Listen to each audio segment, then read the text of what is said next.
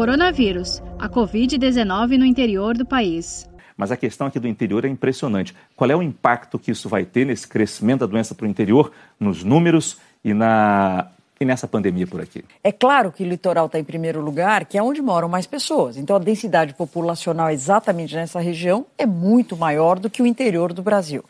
Em compensação, falando em notícia boa e notícia ruim, né? A notícia ruim é que a hora que entra para dentro do nosso país, você vai encontrar vários municípios, mas inúmeros municípios que não têm terapia intensiva.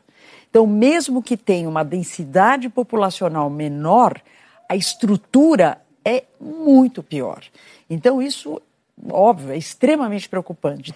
O que, que eles têm que fazer? Não dá nem para fazer conta de leito de UTI sobre população, porque não, não há leito de UTI. Então, você tem que tomar imediatamente medidas drásticas, rígidas, no sentido de tentar, se possível, identificar onde estão os focos e, a partir daí, fazer medidas realmente drásticas para você tentar achatar a tal da curva, mesmo que seja um município pequeno, para você poder ter uma curva descendente no sentido de ter menos casos. A gente fala muito da preocupação nas grandes cidades né? e os números comprovam esse crescimento absurdo no interior de São Paulo. Em abril, nós tivemos um número de casos novos, o número de casos novos cresceu 770% na região metropolitana. 770.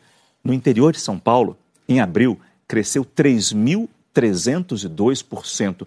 Quer dizer, não tem dúvida que essa doença está chegando no interior de São Paulo. E nesse ritmo de crescimento acelerado, ainda em crescimento, quer dizer, ainda estamos esse, vendo esse número, esse gráfico subir, não dá para pensar em isolamento nessas regiões. Não, então, isso é, é super... fim do isolamento. Fim do isolamento, não. Isso é super importante a gente pensar, né? Então, assim, a doença ela chegou no país via malha aérea, principalmente nas capitais. Mas a gente sabe, tem um estudo bem interessante da Fiocruz mostrando isso, que agora a doença está indo para o interior justamente porque as pessoas elas se deslocam da capital para o interior.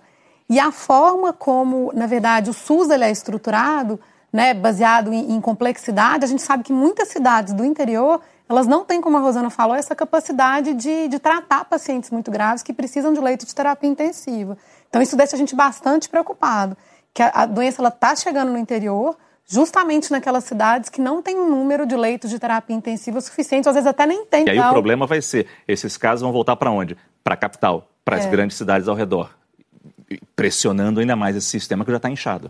É, não é momento, eu acredito, de relaxar o isolamento social pensando nesse contexto. A gente tem que manter a transmissibilidade da doença baixa para o serviço de saúde conseguir tratar esses doentes. É. Saiba mais em g1.com.br barra coronavírus.